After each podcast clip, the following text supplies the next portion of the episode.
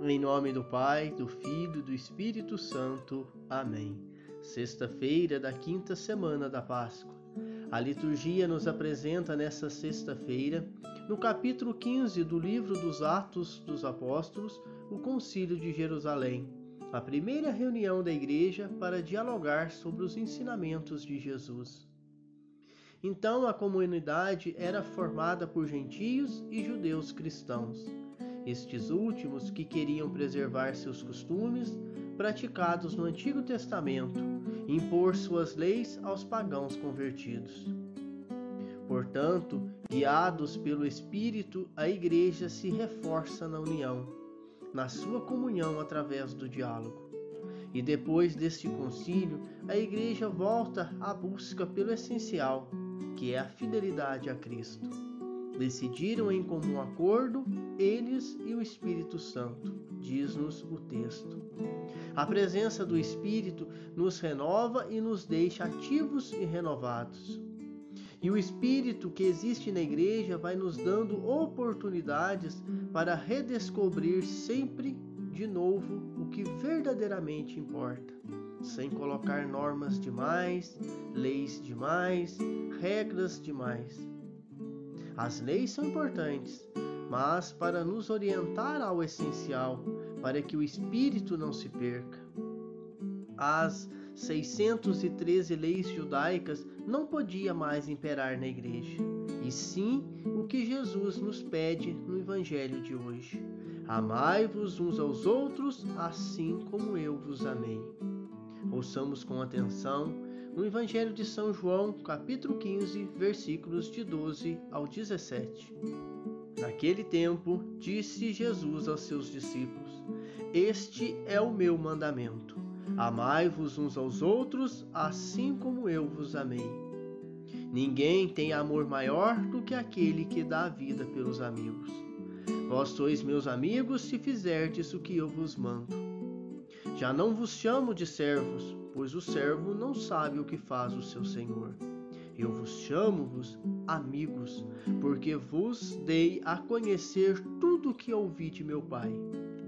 Não foste vós que me escolhestes, mas fui eu que vos escolhi e vos designei para irdes e para que produzais fruto, e o vosso fruto permaneça o que então pedirdes ao Pai em meu nome, ele vô-lo concederá. Isto é o que vos ordeno: amai-vos uns aos outros. Palavra da salvação. O Evangelho começa e termina com o apelo de Jesus: amem-se uns aos outros. E a medida desse amor foi estabelecida pelo próprio Mestre: como eu amei vocês. Nós sabemos que ele nos amou a ponto de doar a própria vida, dando-nos assim a maior prova de amor que alguém pode dar. O amor se manifestou na cruz de Cristo e ele nos chama a viver. É a única força que transforma o nosso coração de pedra em um coração de carne, que nos torna capazes de amar nossos inimigos e perdoar aqueles que nos ofenderam. O amor de Jesus em nós cria pontes, ensina novos caminhos, desencadeia o dinamismo da fraternidade. Diz-nos o Papa Francisco: Foi ele que nos fez dignos de seu amor que não conhece limites e nunca acaba. Ao nos dar um novo mandamento, ele nos pede que nos amemos não só com nosso amor, mas com o seu, que o Espírito Santo infunde em nossos corações se invocamos com fé. Deste modo, e somente assim, podemos nos amar mutuamente, não somente como amamos a nós mesmos, mas como Ele nos amou. Isso é imensamente mais. Será que sou capaz de amar meus inimigos? Todos temos pessoas, não sei se inimigos, mas que não estão de acordo conosco, que estão do outro lado, ou alguém que tem pessoas que fizeram-lhe algum mal. Eu sou capaz de amar essas pessoas?